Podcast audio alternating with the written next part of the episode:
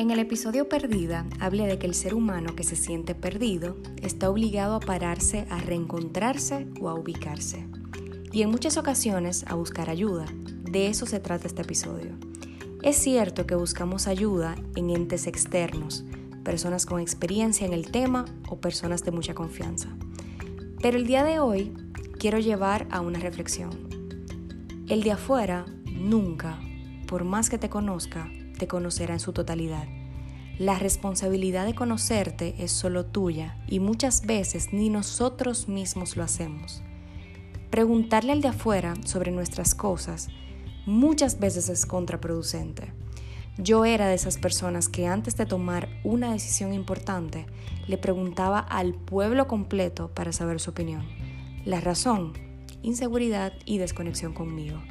Entonces, la reflexión de hoy está basada en que antes de preguntarle al de afuera, siéntate contigo, medita, respira, ten una conversación contigo.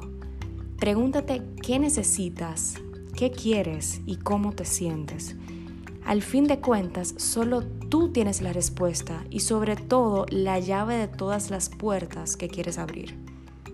Los demás son excelentes espejos para nosotros nos muestran cosas que a veces no conocemos, pero nunca estarán dentro de ti.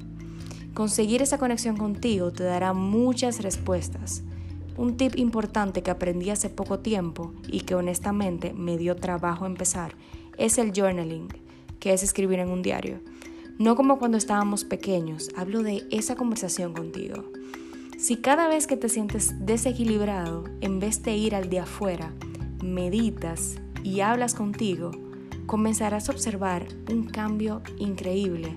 Y es que muchas veces conversamos con otros y solo lo hacemos por desahogarnos. No hay persona que te conozca y te entienda más que tú mismo. Comienza hoy. Que pasen buen día.